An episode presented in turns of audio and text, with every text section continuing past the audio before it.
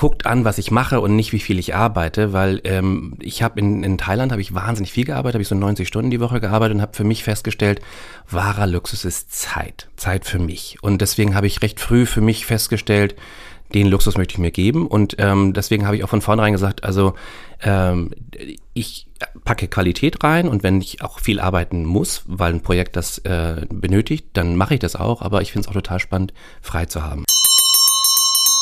Wir hatten einen Küchenchef, der wirklich schwierig war und cholerisch war und auch mit Pfannen geschmissen hat und ähm, habe das des Öfteren erlebt, aber ich glaube, das sind Dinge, ähm, wo man dann auch sieht, so will ich nicht werden. Es gibt Stars mit Allüren, also äh, Lenny Kravitz Sweet war total, äh, sagen wir mal, unaufgeräumt. Als das er war ein Rock, es ist ein Rockstar, ja, genau. das ist doch klar. Sei Aber, froh, dass der Fernseher heile war. ja, genau, das war das Einzige, was noch heile war.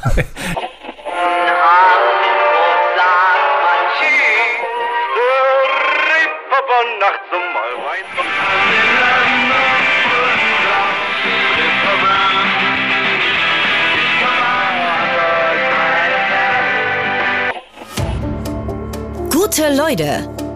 Das Hamburg-Gespräch mit Lars Meier. Jetzt. Heute ist bei mir zu Gast Jens Sroka. Moin, moin. Einen wunderschönen und guten. Du bist 1975 in Hamburg geboren und hast nach einer Ausbildung im Hotel Atlantik unter anderem in Hotels in Vietnam, Thailand und New York gearbeitet. Gemeinsam mit deinem Bruder hast du anschließend das Hotel eures Vaters in St. Peter-Ording übernommen. Heute bist du Geschäftsführer der Heimathafen Hotels und bringst mit Standorten an Nord- und Ostsee frischen Wind in die Branche. Du lebst in Hamburg-Hohenfelde. Ich habe ja schon gesagt, du hast viele Stationen im Ausland hinter dich gebracht und hast dort viele Kulturen äh, auch kennengelernt und jede Kultur hat ja eine andere Form, Gästen gegenüberzutreten. Ähm, vor diesem Hintergrund, was macht einen guten Gastgeber für dich aus? Moin. Ja, also du, äh, ein guter Gastgeber. Ich finde, das Gastgeben ist wirklich äh, schauen, dass der Gast sich wohlfühlt, ähm, dass, dass er sich fühlt wie zu Hause, so home away from home, wie man so schön sagt. Ähm, ich glaube, das ist wichtig und eine echte Natürlichkeit. Also das ist das, worauf wir als Gastgeber Wert legen, ist, dass unsere Mitarbeiter das, was sie tun, aus Leidenschaft tun, äh, das gerne machen, die gerne am Gast sind und dass sie das eben echt machen. Also nicht dieses, äh, hatten sie eine schöne Anreise und, und so, sondern dass das wirklich natürlich rüberkommt und ähm, dass man denen anmerkt, dass sie gern zur Arbeit kommen und äh, ja, sich darum bemühen, dass der Gast sich bei uns wohlfühlt ich sag mal, Personal ist ja die eine Hälfte eines Hotels, die andere Hälfte ist dann ja so die Hardware, die mhm. Einrichtung und so. Was macht denn ein gutes Hotel aus? Ich glaube, erstmal zum Erfolg macht es ungefähr nur so 40 Prozent aus. 60 Prozent ist die Software, sind die Leute, die, wir, mhm. die man hat.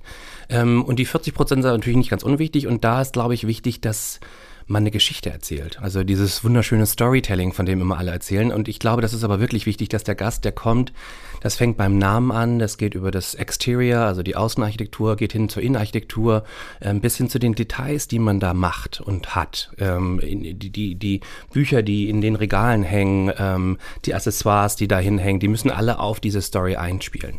Wie hast du denn angefangen, beispielsweise die Bretterbude zu planen? Entspricht das alles deinem Geschmack oder dem Geschmack deiner Gäste, die du haben möchtest, der so. sich vielleicht auch davon sogar unterscheiden? So, obsolet. Also ich bin nicht der, ich bin nicht immer, ich gucke nicht, dass ich das für mich mache, sondern dass ich das für das Konzept mache. Eine Bretterbude, ähm, da war es uns wichtig, also das Thema war so Holzklasse, ne? so, also ähm, und ähm, äh, das Thema Brettsport war eben wichtig bei Brettern ähm, und das Thema Brett für Außenarchitektur. Das heißt also, wir haben gesagt, Bretterbude, das hört sich erstmal gut an, Holzklasse, das ist auch von der Erwartungshaltung erstmal ganz weit unten und ähm, dann kann man ja nur überraschen. Und da war es eben so, dass wir gesagt haben, die Außenarchitektur muss aus Echtholz sein, damit die auch Vintage wird, damit die sich verwittert und äh, irgendwie nach acht Jahren eben auch all aussieht. Und ähm, dann ging es eben hin und gesagt, okay, also Bretter, was machen wir denn? Dann machen wir eine Skateboardbahn in der Lobby und dann machen wir einen SUP-Verleih äh, und Kite-Verleih und so weiter. Also das heißt, also wir haben geguckt, wie kann man da wieder äh, in der Story und äh, durch den Namen auch eine Geschichte erzählen und ähm, das ist so die, die Idee dahinter. Und ansonsten war es eben wichtig, dass wir unkonventionell mit dem Konzept sind und ähm, so ein bisschen rockig und rotzig. Also wir haben äh, zum Beispiel die, die Gäste heißen Herr Lunken, die Mitarbeiter heißen Rabauken, äh, die Bar heißt Spelunke und so. Also ist alles so ein bisschen äh, einfacher und derber. Inwiefern haben dir deine Auslandserfahrungen da geholfen? Findet man solche Hotels in Vietnam oder in New York? Ich glaube generell, ich bin ja nur, weil ich da gelebt habe, also ich reise ja auch generell viel und da nehme ich schon viel mit. Also ich, ich liebe es in Hotels zu wohnen und ich finde es immer total spannend zu gucken, was machen die gut was macht das Konzept denn da aus? Sei es der Service, sei es äh, die Art, wie sie den Gast bespielen, sei es die, die Hardware. Und, und da gucke ich mir schon Dinge ab und kopiere die auch. Also man muss ja nicht alles neu erfinden. Gemeldet bist du in St. Georg? Ähm, äh, aber wie viele Nächte verbringst du denn in Hotels? Also in deinen eigenen und in anderen, wenn wir jetzt mal von 365 hm. Tagen im Jahr ausgehen? Also ich reise recht viel. Also ich würde sagen, ich bin so sechs bis sieben Wochen im Jahr auf jeden Fall unterwegs. Ähm, aber auch gerne mit Freunden so Wochenendtrips. Also jetzt äh, nächste Woche bin ich äh, auf Sylt und mache mal drei, vier Tage mit Freunden aus, aus der Schweiz in, in, in auf Sylt und, und finde es da total spannend, dann auch in Hotels zu wohnen. Äh, ansonsten in den eigenen Hotels super ungerne, weil ich da nicht entspannen kann. Also ich, ich ähm, bin natürlich da, aber meistens ist es so, dass ich hinfahre, rumgehe äh, mit den Direktoren Direktoren spreche, meine Meetings habe und dann auch gerne wieder nach Hause fahre, weil ich erstens im eigenen Bett immer am besten schlafe und zweitens, weil ich eigentlich, also ich kann in den eigenen Hotels nicht entspannt essen, weil ich dann sehe, am Nachbartisch wird der Wein nicht nachgeschenkt oder der linke Tisch da, der wartet immer noch auf die Speisekarte und solche Sachen. Und ich will mich dann auch nicht einmischen in das Tagtägliche, dafür habe ich ein Directive Operations und ich bin dann auch derjenige, der dann, also am liebsten möchte ich aufstehen und den Gästen den Wein nachschenken. Aber ich mache das natürlich nicht, weil es äh, ein Eingriff wäre in das Operative, was ich einfach nicht machen möchte. Und deswegen versuche ich das zu vermeiden. Kommen wir nochmal zu den Übernachtungen. Also mhm Kommst du so auf 100 Übernachtungen auswärts oder ist dein Drang nach Hause zu fahren so groß, dass du dann Malwinger auch fünfstündige Autofahrten abends noch aufnimmst? Nö, ich glaube, das, also das mit den 100 Nächten kann gut hinkommen. Mhm. Aber es ist eher, also ich würde sagen, sind, die meisten davon sind privat und nicht geschäftlich. Das ist ja keine gute Werbung, wenn du sagst, du schläfst am liebsten zu Hause. Also als Hotelier muss man ja eigentlich Werbung machen für Hotelbetten. Aber was ist denn dann zu Hause doch wieder viel schöner? Naja, die eigenen vier Wände. Also erstmal ist es mein Partner, also mein Mann, äh, bei dem ich äh, gerne schlafe äh, und, mhm. und zu wissen, äh, und du, du hast ja, also ich glaube, das geht vielen so, man hat dann so sein eigenes Kissen und, und seine eigenen vier Wände und da fühlt man sich geborgen und fühlt man sich wohl und ähm, das ist bei mir auch so. Ich habe tatsächlich auch vor ein paar Wochen äh, Besuch bei mir zu Hause gehabt und äh, der Kumpel hat auch sein eigenes Kissen mitgebracht. Also es war gar kein großes Federkissen, sondern so ein kleines, wo ich so dachte, okay, ist ein bisschen wie so ein Achtjähriger irgendwie, ja. der so sein Schnuffelkissen irgendwie mitnimmt. Äh, gibt es so Sachen, die du mitnimmst, die man vielleicht auf Reisen gar nicht vermuten würde? Irgendein Glückstein noch oder ein Buddha, den, den du aufstellst oder sonst was? Nee, ich glaube, äh, was mich auszeichnet, ist egal, wie lange ich irgendwo hin war. Ich war jetzt sechs Wochen in, in Australien. Ich reise immer nur mit Handgepäck. Also ich gebe nie, nie Gepäck auf. Ich, selbst wenn ich drei Wochen irgendwo im Urlaub bin, ich reise immer nur mit Handgepäck. Mhm. Weil ich, also ich. Und wie schaffst du das mit den drei T-Shirts in sechs Nee, das, man kommt total viel rein. Also ich habe eine sehr gute Art zu packen. Äh, das ist sehr strategisch gepackt und ich habe immer die, die groben Sachen in der Tasche oben drauf und unten drunter habe ich so einen Remover, wo ich dann so die flachen Sachen, also die, die, die Hemden und T-Shirts und Hosen packe ich da rein und die Unterhosen und so weiter und die Socken. Aber alles, was so klobig ist, äh, kommt dann oben auf die Tasche oben drauf. Aber ich, also ich, äh, kommt, das passt tierisch viel rein. Aber deswegen, also das ist das, was, was mich vielleicht auszeichnet. Aber ansonsten, ich habe jetzt nichts, was ich mitnehme. Äh, ich kann auch woanders super gut schlafen. Man hat das Gefühl, dass du äh, alle halbe Jahre ein neues Hotel eröffnest, immer wieder auch neue Pläne veröffentlichst, wie jetzt zum Beispiel nach Röm und so weiter. Und dann bist du sechs Wochen in Australien. Du scheinst sehr gut organisiert zu sein. Ja, das bin ich wirklich. Also ich, ich glaube, ich bin erstens ähm, zweierlei. Ich habe von vornherein, ich habe zwei Geschäftspartner, wir sind jeder ein Drittel beteiligt, ich bin der alleinige Geschäftsführer, aber ich habe denen von vornherein gesagt, also ähm, guckt an, was ich mache und nicht, wie viel ich arbeite, weil ähm, ich habe in, in Thailand habe ich wahnsinnig viel gearbeitet, habe ich so 90 Stunden die Woche gearbeitet und habe für mich festgestellt, wahrer Luxus ist Zeit, Zeit für mich. Und deswegen habe ich recht früh für mich festgestellt, den Luxus möchte ich mir geben und ähm, deswegen habe ich auch von vornherein gesagt, also ähm, ich packe Qualität rein und wenn ich auch viel arbeiten muss, weil ein Projekt das äh, benötigt, dann mache ich das auch, aber ich finde es auch total spannend, frei zu haben. Und ähm, ich glaube, das ist das eine und das andere ist, ich habe einfach ein super Team ähm, und ich bin auch gut im Delegieren und ich bin auch gut im Vertrauen gegenüber meinen Mitarbeitern. Also ich, ich habe ähm, äh, Kollegen, die das gleiche Interesse haben und zwar, dass wir mit den Hotels Umsatz machen und die Gäste zufriedenstellen und dass sie idealerweise wiederkommen.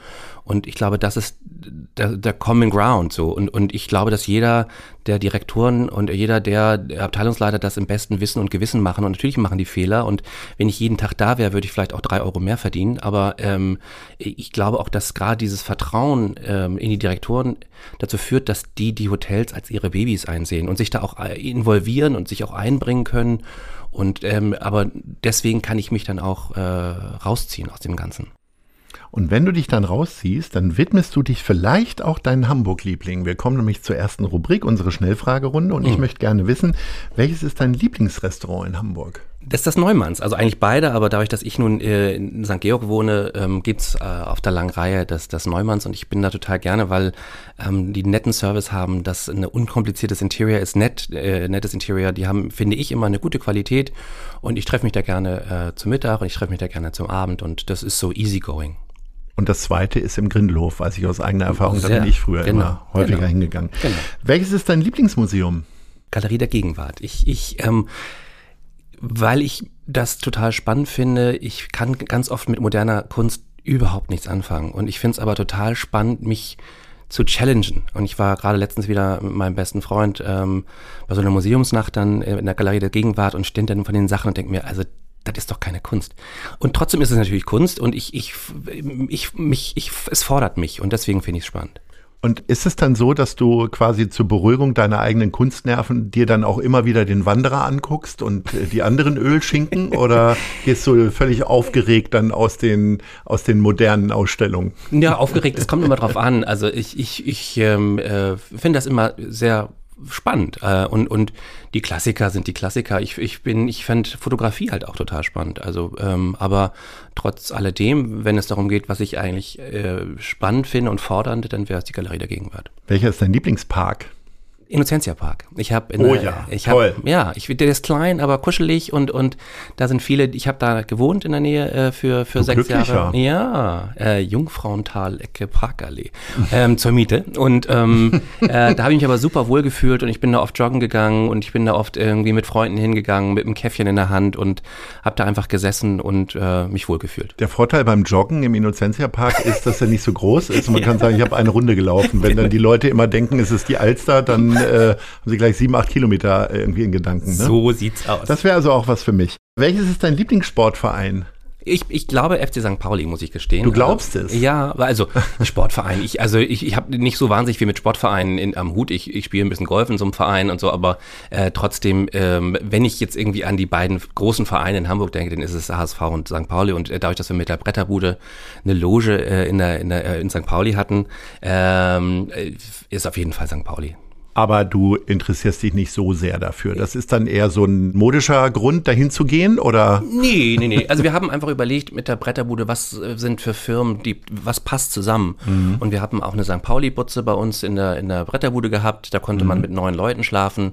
Und es war eine, es war eine Marketing-Kooperation. Und es mhm. war so, dass, dass wir das für eine Zeit lang echt super fanden. Und dann haben wir ja. Gäste dazu eingeladen. Wir hatten die Rabauken bei uns, die haben uns, äh, kostenlos bei uns in Heiligenhafen gewohnt und dann da äh, Fußball gespielt und so weiter. Ja.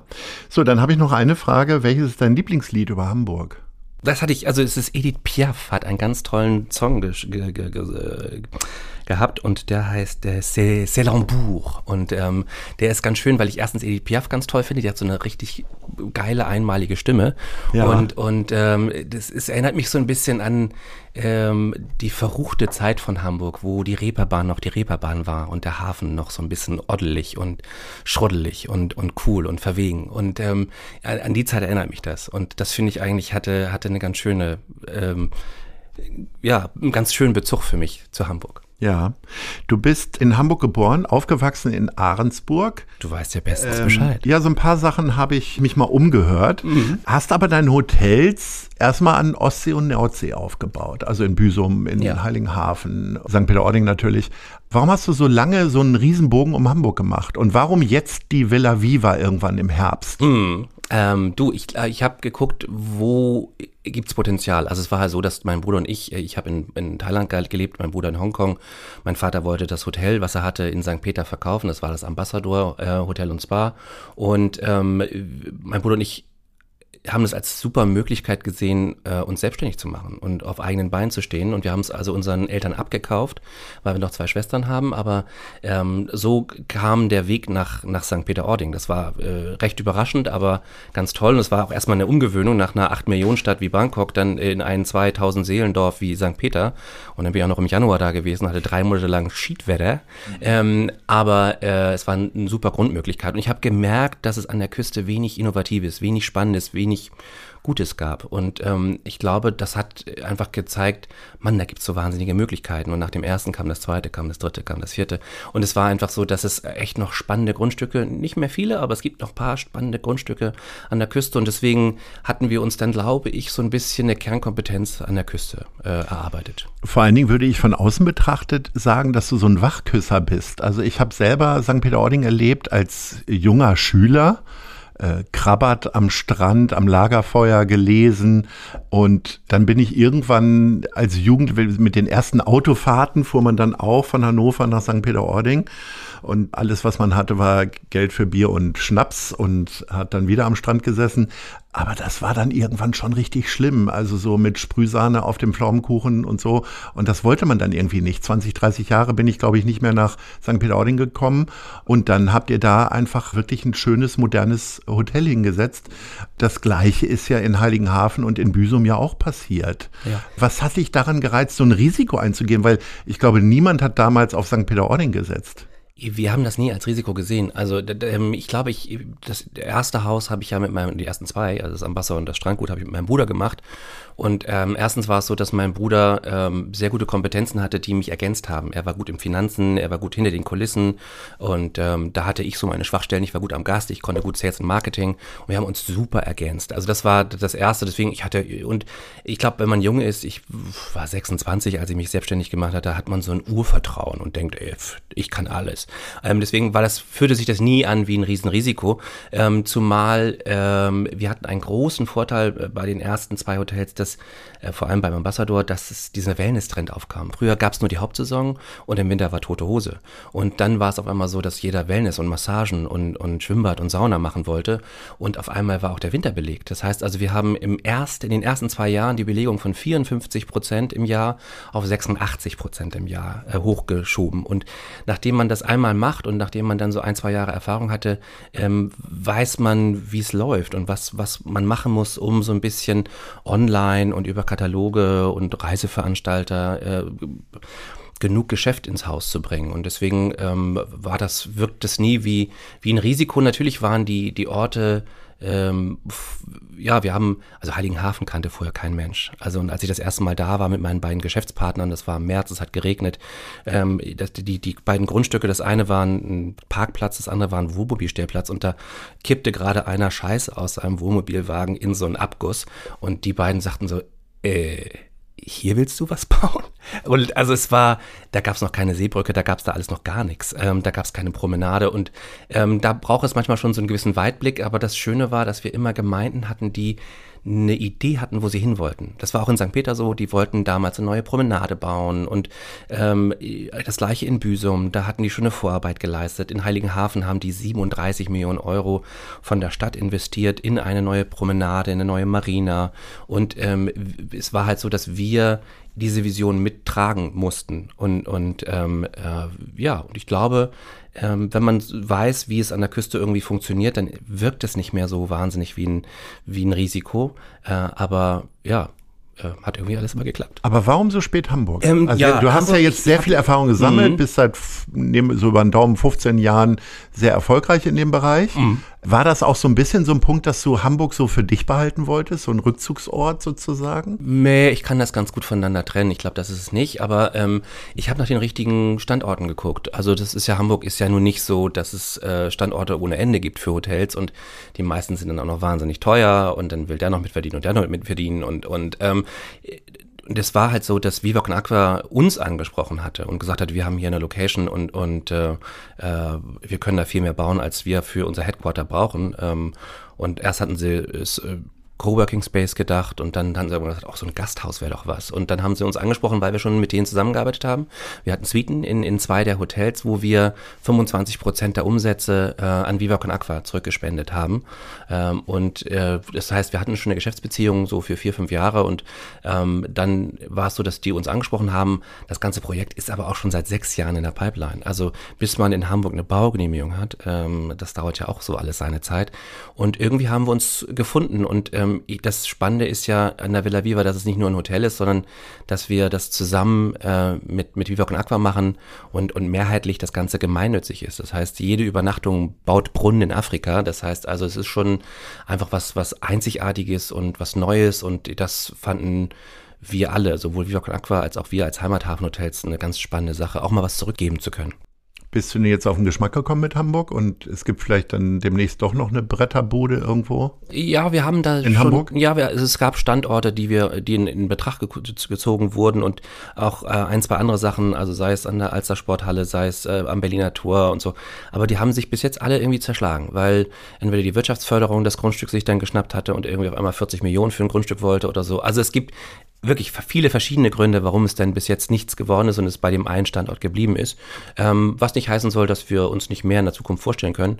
Ähm, let's wait and see. Hamburg ist jetzt dein südlichstes Hotel tatsächlich. Äh, ja. Wann treibt es dich denn? Oh, ich glaube, Wilhelmshaven ist noch südlicher. Okay, ja. Wo ich weiß da bin ich sehr genau. schwach also, drin. Ja, genau. Ich bin ich jetzt Aber also äh, wenn wir jetzt mal sagen, mhm. wann treibt es dich in den Harz oder in den Ruhrpott oder nach Bayern, ja. dann ist das durchaus noch südlicher dann. Das auf jeden Fall. Und wir haben auch schon Gespräche am Tegernsee geführt und die, die waren auch total spannend und ähm, äh, das kann ich mir auch immer noch vorstellen. Ähm, ich Harz habe ich mir auch zwei, drei Grundstücke angeguckt ähm, von Braunlage über St. Andreasberg, über Bad Harzburg. Und ähm, das ist nur, also entweder manchmal liegt es an der Saisonalität einer Destination, manchmal liegt es daran, dass sie einfach, die müssten wahnsinnig was, wachgeküsst werden.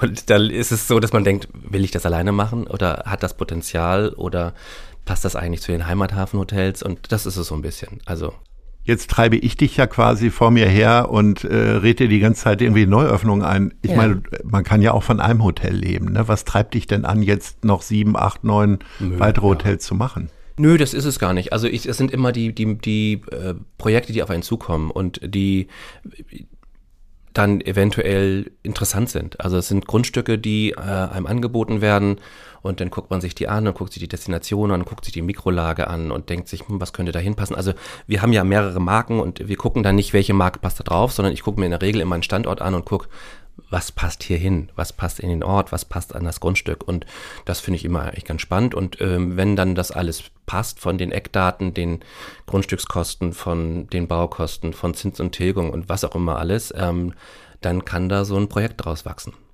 Und also ich, ich habe jetzt keine Zahl, ich will jetzt noch so und so viele Hotels eröffnen, ähm, aber ich werde es auch nicht ewig machen. Ähm, ich, äh, ja, also es gibt schon Ideen, dass ich irgendwann da mal auch mal rausgehe, ähm, äh, weil ich. Gibt es eine das, Zahl, dass du sagst, mit 55 höre ich auf oder so? ja, ach so, genau. Also das ist so die Idee. Ja. Ja? Hm. Also, dass zumindest aus dem Operativen hm. äh, dann raus bin und, und vielleicht Investor im Hintergrund bleibe oder sowas. Aber die Sache ist, ich habe keine Kinder, mein Mann, also wir, wir, wir wollen auch keine Kinder und also das heißt, ich lebe das für mich. Also, und dann ist immer so die Idee, ähm, jetzt bin ich noch jung und jetzt kann ich noch reisen und jetzt kann ich noch machen und ich brauche die Kohle nicht, wenn ich 80 bin.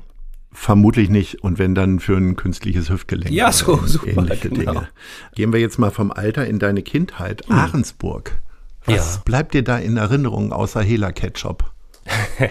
und Axel Springer Druckerei. Ähm, du, ähm, ganz viel Behütetes. Also wir, ich habe noch drei Geschwister und wir waren ein Haus von sechs, wie gesagt, mit meinen Eltern und das war sehr behütet. Wir hatten ein, ein wunderschönes Haus. Ähm, nachher sind wir nochmal innerhalb von Ahrensburg umgezogen und das war alles grün und es war es war nett, man konnte ähm, mit dem Fahrrad zur Schule fahren und man, man, wir haben Urlaube nach Sylt gemacht und später hatten wir dann äh, glücklicherweise noch irgendwie in Florida ein Ferienhaus, was wir ganz toll fanden. Und ähm, aber Arnsburg war so, ähm, ja, was man glaube ich als Böde bezeichnen würde. Ja, und also die Grundschule war cool. Ich, man hatte gute Freunde, die alle fußläufig von einem waren und irgendwie äh, so ein bisschen heile Welt. Zieht dich da immer noch mal was hin? Fährst du dann dahin und guckst dir dein Elternhaus an? Ja, oder? meine Eltern wohnen da auch noch. Ah, die wohnen da noch. Die wohnen da noch und die besuche ich auch. Und also ich fast jede, jeden Sonntag bin ich bei meinem Daddy und, und wir gehen irgendwie ins Blockhaus oder in, zum Italiener und, und ähm, das ist mir ganz wichtig. Also ich, mein, mein Vater ist jetzt. Bist ein ganz spießiger Hamburger, der sonntags ins Blockhaus geht, wie viele andere auch, und Ja. dann abends dann 20.15 Uhr Tatort? Nee, das nicht. Aber äh, heutzutage gibt's ja auch Netflix und Co. Ja. Also ähm, äh, das, das, das, wie heißt das, lineare Fernsehen gucke ich wenig. Also Tagesschau, Ja. Tagesthemen auf Und dann. Mr. oder Mrs. Rumsteak und äh, Knoblauchbrot und Das Pommes kommt immer drauf wie? an. Manchmal hat man ja so, also jetzt am Wochenende habe ich, glaube ich, äh, eine Karotten-Ingwer-Suppe gegessen, weil ich so ein bisschen Crazy. gucke, ja, der Sommer steht vor der Tür und man will Ja. gut aussehen. Ne? Und ähm, äh, aber Mrs. Rumsteak finde ich auch super lecker und manchmal einfach nur ein Salat. Aber ähm, ja, ich, ich finde das Blockhaus toll. Da weißt du, was du kriegst. Die haben einen netten Service, es ist schnell da. Äh, man, also die Qualität ist meistens super. Ähm, also ich will jetzt aber nicht Werbung für Herrn Block machen. Aber äh, Hast du ja schon. Ja, super. Gibt's denn, gibt's denn Vorbilder im gastronomischen Bereich? Könnte Eugen Block für ein Vorbild herhalten oder gibt's da andere? Ich glaube, Vorbilder, ich glaube, ganz viele machen ganz viel toll. Also ähm, ich- da, da gibt's von der Hotellerie äh, die, die Jungs von 25 Hours, da gibt's äh, die ganze Ennismore-Gruppe, da, da gibt's also super Konzepte von Hoxton über äh, Mama Shelter. Ähm, ich finde Luxushotellerie total spannend, also sei es Belmont und, und Rosewood und wie sie alle heißen, finde ich auch total spannend. Ähm, es gibt Gastronomen in Hamburg, die ich gut finde, die Jungs äh, Patrick Rütter und Co., die, die genau wissen, was sie machen. Ich bin, ich beneide gute Gastronomen, weil ich kein guter Gastronom bin. Ich bin ein guter Hotelier, ähm, aber meine Restaurants laufen so mit ähm, und, und die laufen auch und die Gäste sind auch zufrieden, aber ähm, ich finde immer, wer Gastronomie gut macht, der hat's richtig drauf, weil man äh, nochmal andere Margen hat, Köche zu finden und also die Hotellerie finde ich auf jeden Fall einfacher. Kannst du denn selber kochen? Ja, Was wird's jetzt heute Abend geben, wenn ich sage, so, ich komme jetzt mal rum? Das kommt davon, was du magst. Also ich, so ein schönes Dreigang würde ich. guter Esser. Ja, das Also- ich. Ein schönes Dreigang würde ich für dich kochen. Ich habe ja noch so ein- von Thailand, ich, ich habe mache dann eine schöne leckere Thai-Suppe vorweg Mhm. ähm, und im, im Hauptgang ähm, vielleicht ein gutes Steak äh, mit, mit Macaire-Kartoffeln zum Beispiel und äh, Wohnen mit Speck oder so und einer schönen Jus dazu. Und im, im Dessert schauen wir mal, was, worauf du Lust hast. Ja. Ahrensburg ist das eine. Bist du dann ganz häufig auch in St. Peter-Ording gewesen und liefst du dann so als Kind durchs Hotel oder wie habe ich mir das vorzustellen? Nee, ich war, also in St. Peter-Ording war ich da, vier Jahre, weil ich da im Internat war. Ähm, ich, ich, äh, und da in der Zeit hatte mein Vater auch schon das Hotel, aber das war weit weg voneinander, weil das eine war in St. Peter-Ording-Bad und ich war in St. Peter-Ording-Böhl. Oh, das ist wirklich weit auseinander. Ja, das ist weit auseinander. Tagesreisen. Äh, Ja, das nicht, aber es ist auf jeden Fall, ähm, ich hatte damals Asthma und dann war es so gegen Windfahren auf dem Deich, dann irgendwie äh, sieben Kilometer, um dann irgendwie Papa Hallo zu sagen. Boah, habe ich ab und zu mal gemacht, aber Mhm. eigentlich habe ich so mein Internatsleben gehabt und am Wochenende bin ich eher nach Hause gefahren, wenn man dann mal konnte. Wir hatten ja immer noch, es war ja sechster Quinterquarter, Untertertia, Obertertia. Es war ja immer noch so, dass du Samstag alle zwei Wochen Schule hattest. Und ähm, also alle zwei Wochen bin ich überhaupt nur nach Hause gekommen, nach Ahrensburg. Und ähm, ja, also äh, und mein Vater hatte früher das Hotel in Hamburg, das war das Ambassador am Heidenkampsweg, Ecke Nordkanalstraße. Und da sind wir schon äh, oft gewesen. Ähm, die hatten eine coole Bar, da gab es immer Schnitzel und dann bin ich immer in, in den Backoffice-Bereichen längs gelaufen und habe äh, der Hausdame die kleinen äh, Milka-Naps-Schokoladen aus dem Office geklaut und ähm, äh, die hatten einen echt coolen Giovanni, einen Masseur und den fand ich total cool, weil er so mit italienischem Dialekt geredet hat und das äh, fand ich als Kind auch total spannend. Also ich bin schon mit der Hotellerie aufgewachsen, ähm, aber äh, ja, Haraldsburg war, bis ich so, ich glaube 16 war, schon so Nabel für mich und dann habe ich mich natürlich nach an, an Hamburg orientiert. Ich hatte ältere Freunde zum Teil, da ist man nach Hamburg gefahren, ähm, in die ersten Clubs. Ich hatte das große Problem, dass ich viele Freunde hatte, die halt aussahen wie 18. Ich sah mit 18 immer aus wie 15 und bin nirgendwo reingekommen. Ich musste, Kein Bartwuchs. ja, wenig. Also ich, und ich war klein. Ich bin, habe erst so mit 17, 18 einen Schub gemacht und, und alle anderen kamen mit 15 schon in die Clubs rein und ich äh, musste immer davor stehen und hatte irgendwie noch einen gefakten ID und so. Aber das war, ähm, ja, also äh, trotzdem habe ich mich so ein bisschen eher nach Hamburg orientiert und habe dann auch die Oberschule, also die Oberstufe äh, am Lämmermarkt gemacht, also Wirtschaftsgymnasium am Lämmermarkt. Ähm, zum einen, weil ich Hamburg cool fand, zum anderen, weil ähm, das Abi in Hamburg einfacher ist als in Schleswig-Holstein und ich irgendwie Schule ziemlich doof fand. Also ich, ich habe mich da so durchgeschummelt. Abi war, glaube ich, ganz gut, habe aber auch in der Abi-Klausur geschummelt, aber ähm, trotzdem war Wie hast du da geschummelt? Ich habe meinen Hast du Ordner, richtigen Spickzettel oder? Ja, ich habe meinen Ordner rausgeholt und aufgemacht und Ja. rausgelesen und dann, ja. Also ich weiß noch, ich hatte in der, in der Englischklasse, ich hatte Englisch RK, ähm, Our society is um, based on rugged individualism. Das war ein Satz, den ich da einbringen wollte. Und der fiel mir zum Teufel nicht ein. Und dann habe ich den Ordner rausgeholt und äh, nachgeguckt. Und ähm, leider hat mich mein, mein, der Lehrer die ganze Zeit dabei beobachtet. Und kam, ja, mit so einem Ordner. ja, und kam nach der Klausur zu mir und sagte, also ich hätte ihr am liebsten ins Gesicht getreten. Also, aber ich, er hat dann nichts gemacht. Also ich habe dann trotzdem mein Abi bekommen. Ja. Und auch also mit 2,3, glaube ich. Besser als ich, mit 2,5. Allerdings habe ich das in Niedersachsen gemacht und ist ja nun anerkanntermaßen ein sehr schwieriges Abi gewesen. Sag mal, wie lange hast du denn gebraucht anzuerkennen, dass du vielleicht auch ein guter Hotelier und Gastgeber wirst? Also man sträubt sich ja eigentlich immer das machen zu wollen, was die Eltern machen, oder? Ja, also unsere Eltern haben uns, uns immer frei gelassen. Also die haben auch uns nie da in die Richtung gepusht. Es war so, dass ähm, äh, ich nach dem Abi, äh, ich wurde ausgemustert. Ich wollte ja, ich, ich habe gesagt, ich, ich gehe da mal hin zur, zur Musterung und dann haben, saßen da fünf Leute mit so einer Deutschlandflagge dahinter und haben gesagt, also sie dürfen dem deutschen Volke leider nicht dienen, weil ich so viele Allergien hatte und so. Äh, und dann habe ich gesagt, oh schade, dann, dann gehe ich halt ein Jahr nach Florida. Und dann bin ich ein Jahr nach Florida und habe Hast da die Grenzen gesichert? und habe dort in einem Hotel ein Praktikum gemacht. Und ähm, in dem Jahr habe ich gemerkt, das ist was für mich. Also ich, ich war ganz alleine da und ich habe da auch nicht viel Geld verdient, aber es war super und ich habe wahnsinnig viel lernen können. Ähm, das war Das in, in, ganze Jahr über Spring Break gefeiert. das war sogar wirklich in Daytona Beach. Das war damals noch so äh, Spring Break Town. Ähm, unfassbar prollig, aber ähm, aber trotzdem mit 19 findet man das total spannend und ich habe da aber viel gearbeitet ähm, und ich fand das aber total cool viel zu arbeiten, weil ich da auch wahnsinnig viel gelernt habe und ich glaube, da habe ich gemerkt, dass ich auch mm, gut mit Menschen kann und dass diese Hotellerie irgendwie eine Branche ist, die ich ganz spannend finde und die mir liegt. Und bevor es mit den Fragen der anderen Leute an Jens Roker weitergeht, mache ich gerne Werbung für unseren Kooperationspartner Die Zeit. Auch 2023 beginnt mein Arbeitstag mit der Elbvertiefung, dem kostenlosen Newsletter von Zeit Hamburg. Die Elbvertiefung ist relevant, prägnant, persönlich und enthält fundiert recherchierte Lesestücke von Autorinnen und Autoren der Zeit. Alle wichtigen Infos rund um Hamburg gibt es auf www.zeit.de slash Elbvertiefung oder von montags bis freitags um 6 Uhr im E-Mail-Postfach. Klickt mal rein. Wir kommen jetzt zu spannenden Leuten, nämlich zu den Fragen der anderen Leute. Wir hören mal rein.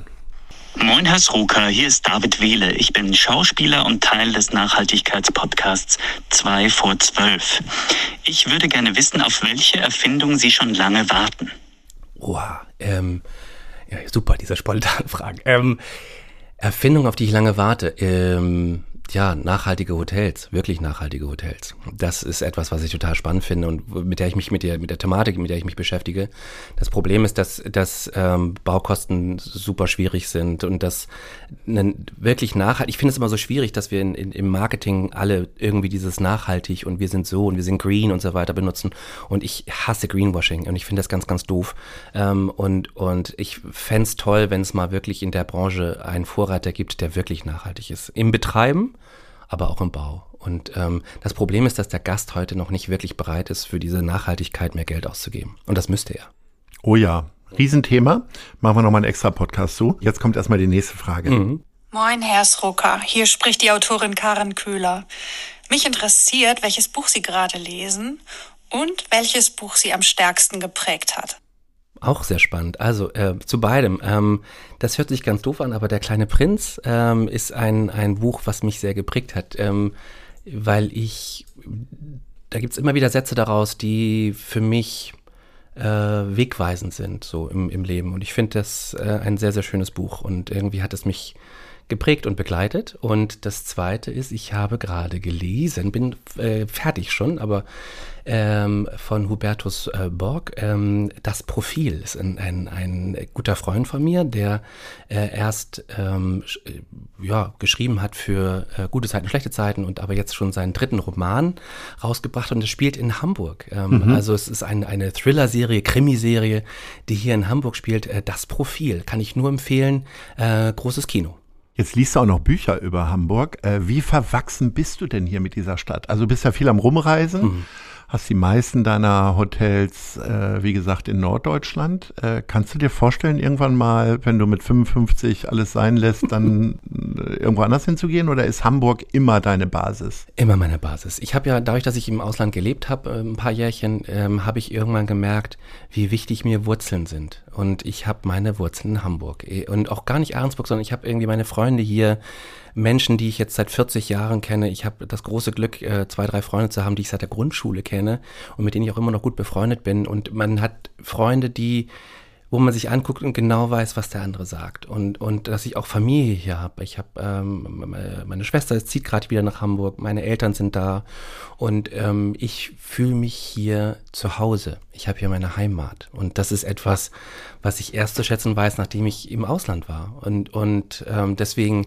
wird hier immer äh, ein ganz großer, ein großes Standbein sein. Ich habe mir jetzt äh, mit meinem Partner eine äh, Ferienwohnung auf Mallorca gekauft, ähm, wie so viele, äh, weil ich mich da wohlfühle und weil ich irgendwie so ein Home away from und weil home. da auch so viele Hamburger sind. Ja, glaube ich gar nicht deswegen, weil es ist eher etwas, was mich abschreckt. Aber ich finde die, die, ähm, weil ich, ich muss im Ausland nicht immer noch Deutsche haben überall und das hat man natürlich auf Mallorca ohne Ende. Aber die Erreichbarkeit ist toll und dass man irgendwie im November, wenn das richtiges Schiedwetter ist oder wenn man äh, im Januar und Februar eigentlich denkt, auch könnte der Winter mal vorbei sein, dass man dann mal irgendwie ein paar Wochen sagt, also tschüss, ich mache von da Homeoffice. Ähm, und so ein, ich, wir hatten, also ich, sei es damals auf Sylt, sei es dann in Florida, wir hatten immer so ein, so ein Home away from home, sowas, wo man reinkam, den Schlüssel umdrehte und sich wie zu Hause fühlte. Und da, das war immer so mein Traum. Und das, äh, das ist vielleicht auf Mallorca. Ansonsten äh, reise ich super gerne und kann mir auch mal vorstellen, da einen Monat zu leben und da einen Monat zu leben. Aber ähm, Hamburg ist und bleibt mein Zuhause.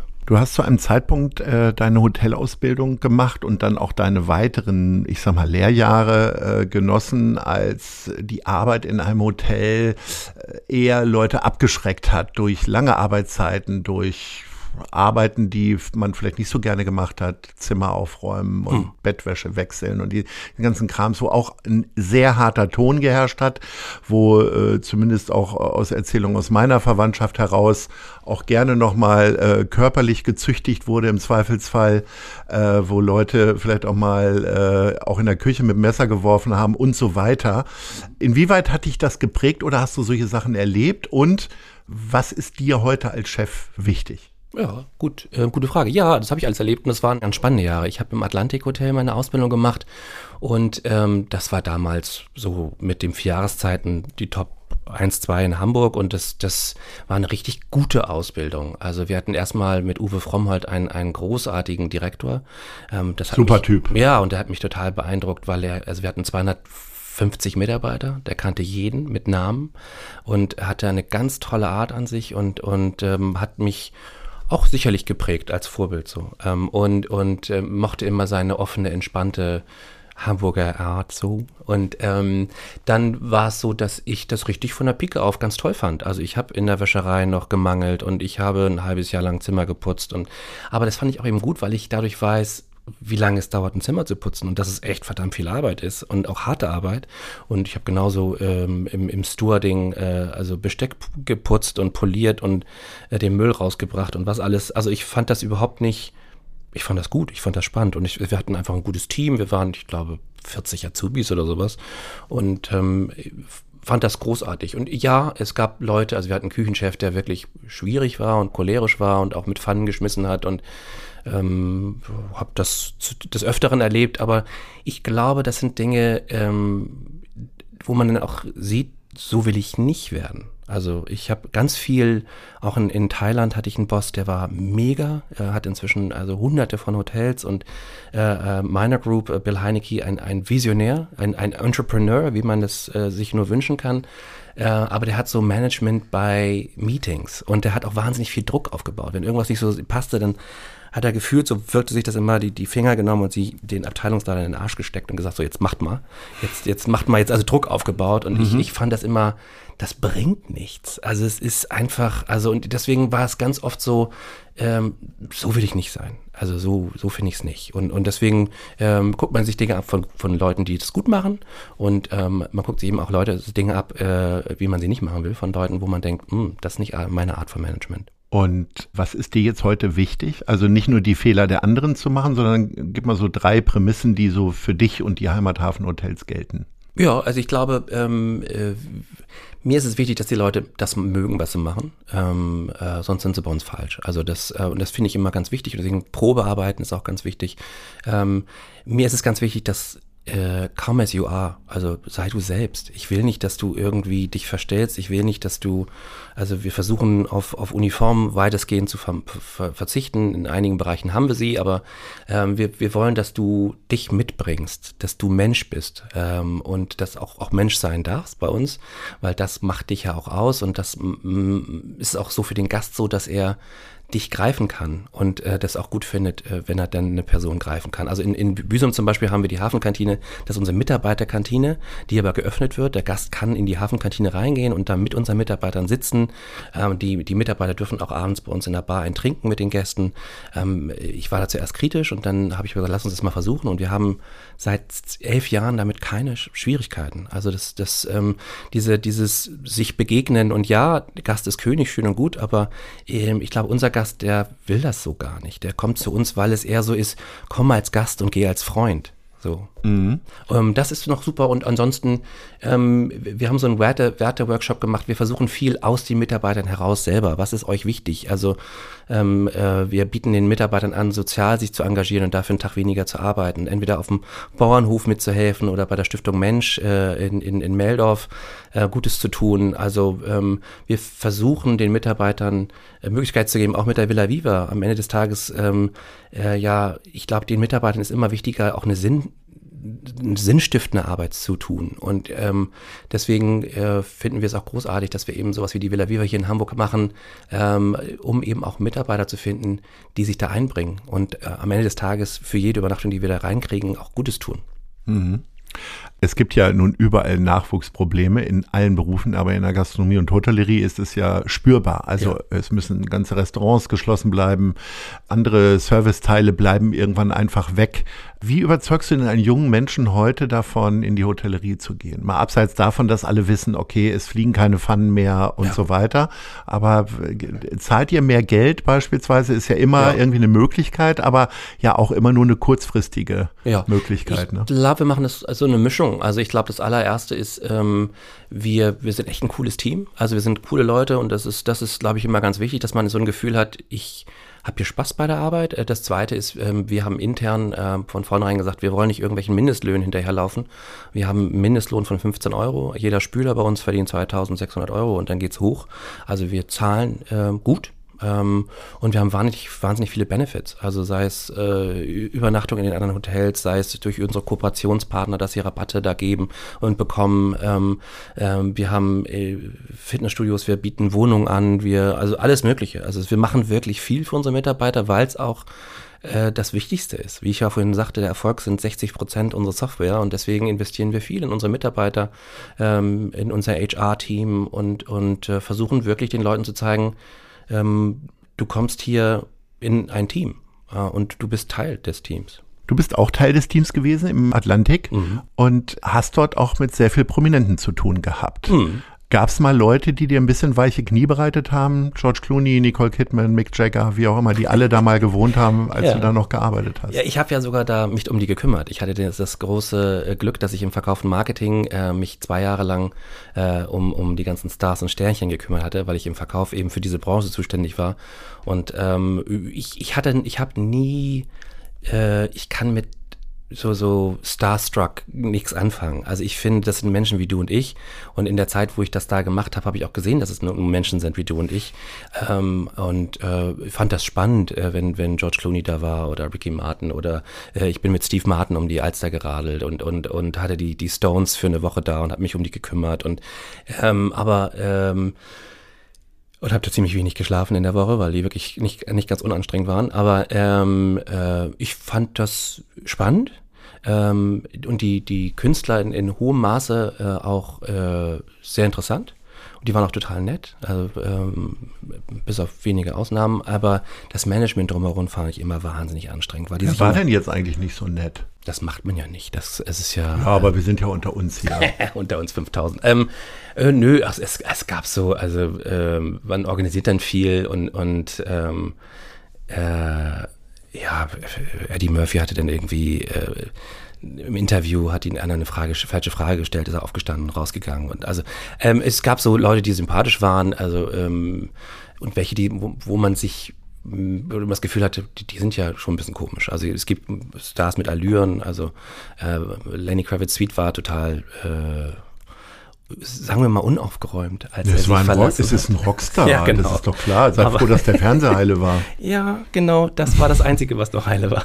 Nein, okay. aber, ähm, äh, aber das sind ja, also, also, ich glaube, da, da gibt es viele Geschichten, aber ähm, äh, die, die meisten waren total nett. Wer mich total beeindruckt hat, war zum Beispiel Cher. Ähm, die Ui. war super professionell, super professionell und, und auch total nett. Also sie saß dann, äh, wir, wir haben sie hinten durch die Garage reingefahren und dann hat sie aber gesehen, dass da noch Fans äh, waren und dann saß sie im Auto und sagte dann, ähm, bring them in. Und dann ähm, hat sie noch eine Viertelstunde total nett äh, den Leuten in, äh, unter Autogramme gegeben und so. Und ähm, die, die war super. Also, und, und auch andere. Also es ist wirklich, es gab total nette und ähm, auch welche, die einfach super planlos waren. Also wir hatten Lauren Hill da mit äh, äh, mit den Kindern war ich dann da im, im Zirkus und so, aber die war, also die, mit einer riesen Entourage und jeden Tag hat sie dann spontan nochmal einen Tag verlängert. Und in der Hotellerie ist das nicht so einfach, mal eben 40 Zimmer zu verlängern einen Tag, wenn du darauf Buchung hattest. Und dann mussten wir Leute ausquartieren und dann dies und jenes. Und dann äh, rief sie um, also ihr, ihr Management um 4 Uhr morgens an und wir brauchen um sieben drei Limos und bitte äh, Rührei und ähm, Saft und Apfelsaft frisch gepresst und dies und jenes. Versuch mal 4 Uhr morgens äh, sowas alles zu organisieren, dass es um sieben dann bitte auch dasteht, weil sie zu irgendeinem Mu Musikstudio äh, musste. Ähm, das waren total spannende Herausforderungen. Herausforderung, ähm, aber auch nicht immer einfach. Aber ich fand, also das Management drumherum war immer das, warum ich dann irgendwann gegangen bin, weil die sich alle so wahnsinnig wichtig genommen haben. Jetzt mal hier keinen Diss gegen Künstlermanagements. Ich mache das ja auch.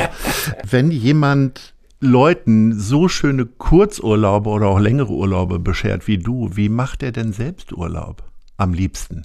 Am liebsten mit Freunden oder mit meinem Mann und ähm, Eher Wasser oder Berge, eher Sonne oder Schnee, eher rumhängen oder ja, rumhängen, aktiv sein? Ja, rumhängen finde ich total gut. Also ähm, sowohl als auch. Also ich finde Städtereisen total gut, das mache ich meistens mit Freunden. Ähm, und äh, dann auch so mal Wellness-Trips für ein Wochenende zu irgendwelchen Wellness-Hotels, zu Kollegen, finde ich auch super. Ähm, und mach, versuche so drei, vier lange Urlaube zu, im Jahr zu machen und dann ähm, gerne Sowohl als auch. Also ich finde es total spannend, so Roadtrips zu machen, aber ähm, also mal von LA hoch bis nach San Francisco fahren und dann zu gucken, wo, wo hält man an, was guckt man sich dann an. Ähm, ich finde es aber auch genauso toll, äh, einfach mal eine Woche Urlaub zu machen. Aber äh, ich muss gestehen, ähm, bei Städtereisen bin ich total flexibel und finde es total cool, irgendwie auch zwei, drei Sterne-Konzepte zu sehen. Im, äh, wenn ich so Strandurlaub mache, bin ich recht luxuslastig. Okay, also da bist du eher vom Atlantik geprägt denn von der Bretterbude. Vielleicht. Gibt es denn einen Ort, natürlich sehr hypothetisch, weil du möchtest ja unbedingt in Norddeutschland bleiben, äh, wo du so zu gerne eine Bretterbude sehen möchtest? New York vielleicht? Nee, nee, nee, Hamburg vielleicht. Aber ähm, nee, also das, das, das, das, das Doofe ist, dass ich dann ja sofort der Operative auch im Hintergrund bin und denke, du musst das Ding ja auch irgendwie betreiben aus Hamburg. Und wir haben nun mal unsere äh, Infrastruktur hier und ähm, haben uns irgendwann mal gesagt, irgendwie zwei Stunden Fahrt oder Flug um Hamburg herum. Also ich könnte mir noch mal Mallorca vielleicht vorstellen für irgendwas, mhm. aber äh, who knows? Also ähm, uh, the sky is the limit, wie man okay. so sagt. Wir kommen jetzt mal zu Wissenswertes über Hamburg und jetzt kommst du. Hm. Der Name Reeperbahn kommt von Seilern und Taumachern, den sogenannten Rebschlägern. Für die Herstellung ihrer Taue und Seile benötigen die eine lange, gerade Bahn. Was machst du, wenn du in den Seilen hängst? Hm, gibt's selten. Ähm, Freunde und Familie und mein Mann. Also das ist, glaube ich, wenn du, also wenn ich so Hilfe brauche oder wenn ich, mhm. dann ist das, glaube ich, etwas. Also ich, ich habe einen super besten Freund oder zwei, um ehrlich zu sein, ähm, äh, mit denen treffen und einfach abhängen und quatschen. Ähm, ich mache mit meinem besten Freund immer so eine Best Friends Week, nur wir beide. Äh, jetzt im September einfach nur eine Woche. Ich schaffe gerade immer mal ein Wochenende mit meinem besten Freund. Ja. Du machst gleich eine ganze Woche. Ja, draus. und das finde ich total toll. Das machen wir seit 14 Jahren, jedes mhm. Jahr. Mhm. Und äh, sowas äh, gibt mir total viel Kraft. Mhm. Uwe Seeler wurde 1960 Deutschlands erster Fußballer des Jahres. Welche Auszeichnung würdest du gerne einmal gewinnen?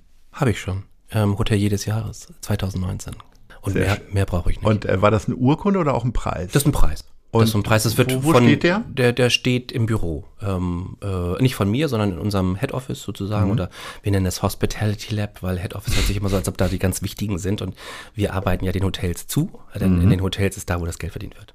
Die erste Hamburger Straßenbahn verband den Rathausmarkt mit Wandsbek. Wohin sollte es von Hamburg aus eine Direktverbindung geben? Mhm. In ganz viele Destinationen. Ich finde, dass der Hamburger Flughafen total katastrophal angebunden ist und ich das total schade finde, dass in den 80ern, glaube ich, war das, äh, sich Schleswig-Holstein und Hamburg nicht geeinigt haben, nach Kaltenkirch den, den Flughafen rauszuholen, ähm, weil dann hätten wir heute, wären wir heute das zweite Drehkreuz und nicht München und hätten definitiv spannendere Destinationen, äh, die direkt verbunden werden, wenn man überlegt, äh, Zürich hat irgendwie 350.000 Einwohner und hat Verbindung in die ganze Welt, nach Asien, nach Amerika fünfmal am Tag oder so. Ähm, wir haben keine Direktverbindung nach Amerika, wir haben keine Direktverbindung nach Asien. Ähm, wir müssen froh sein, dass wir irgendwie nach Istanbul, nach Dubai kommen und das war's dann. Sorry, ist so. Du hast von deinem besten Freund schon gesprochen, du hast von deinem Mann schon gesprochen.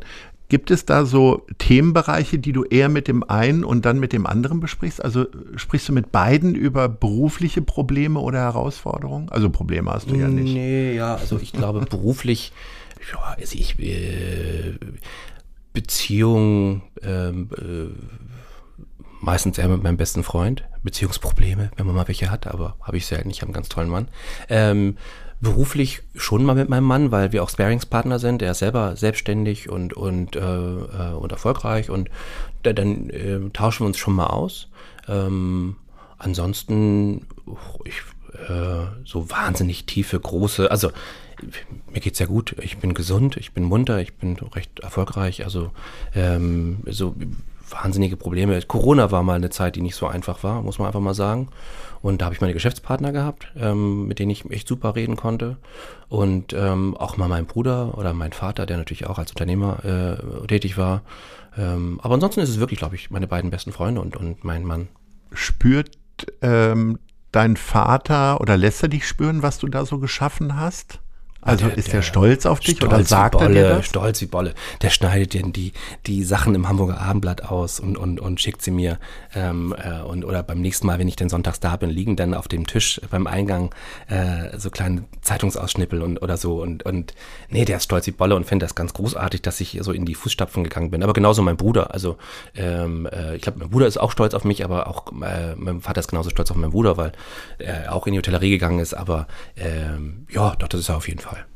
Jetzt hast du keine Probleme, bist gesund, hast einen fantastischen Mann, einen besten Freund, einen Vater, der stolz auf dich ist. Was machst du denn bei schlechter Laune? Kannst dich erinnern, wann du das letzte Mal schlechte Laune hattest? Och, das gibt's schon. Also ähm, ich glaube, äh, ich bin eher jemand, der sich dann ablenkt. Ich gehe dann zum Sport und tob mich da mal ein bisschen aus oder äh, ich gehe ins Kino oder gucke irgendwie auf Netflix irgendwas, um mich einfach abzulenken und dann geht's mir danach besser. Also was lenkt dich denn bei Netflix ab oder im Ja, also ich bin immer gerne so äh, Thriller-Serien, irgendwas Spannendes finde ich immer gut. Was also, ist so zuletzt, was hast du da so gesehen? Jetzt gerade Hijack auf, mhm. auf Apple TV äh, mhm. mit äh, Idris Alba und das ist echt spannend. Das ist ganz cool. Also so okay, schau ich mal rein. Ja, kannst mal reinschauen. Aber äh, ansonsten äh, gibt es da ja viel und, und ich, ich, ich gucke auch viel und gerne Fernsehen. Ich bin so ein Fernseh- und Film-Junkie. Was bringt dich denn zum Lachen? Also welcher Komiker, welche Situation? Ich bin, ich mag gerne trockenen Humor. Ich bin, ich guck viel, äh, äh, ich mag deutsche Komödien nicht so gerne, bis auf Loriot, den fand ich großartig. Ja. Ansonsten bin ich sehr amerikanisch lastig, also äh, von ähm, Louis Black über äh, Bill Burr. Ähm, äh, gibt da ganz viele Comedians in Amerika, die ich einfach echt witzig finde. Ähm, ähm, ja, mein lieber Jens, weißt du, was nicht witzig ist? Die Zeit ist vorbei. Wir sind äh, durch tatsächlich und es gibt noch zwei Fragen, die ich zu stellen habe. Mhm. Das sind immer die gleichen, die ich zum Abschluss stelle. Wo siehst du dich in fünf Jahren? Das Wichtigste ist, dass ich gesund bin ähm, und ähm, dass ich auf mich achte. Also auf das, also dass ich weiterhin es schaffe, äh, so eine gute, ich nenne es immer Life-Life-Balance zu haben. Sehr gut, Life-Life-Balance.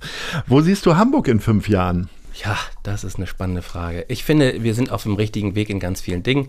Ähm, mir ist es manchmal so ein bisschen zu oberkorrekt und, und äh, diese ganzen tollen Fahrradwege. Ich bin leider noch so ein Autofahrer ähm, und, und denke manchmal so, naja, also brauchen die jetzt wirklich fünf Meter breite Fahrradwege?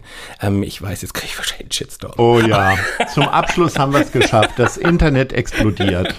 Aber, und dein ähm, Vater kann ganz viel ausschneiden. genau. Aber ähm, ansonsten ähm, finde ich, dass wir hier ein, ein, ganz schönes Plätzchen haben in Hamburg und, und bin wirklich ähm, so ein Hamburg-Liebhaber.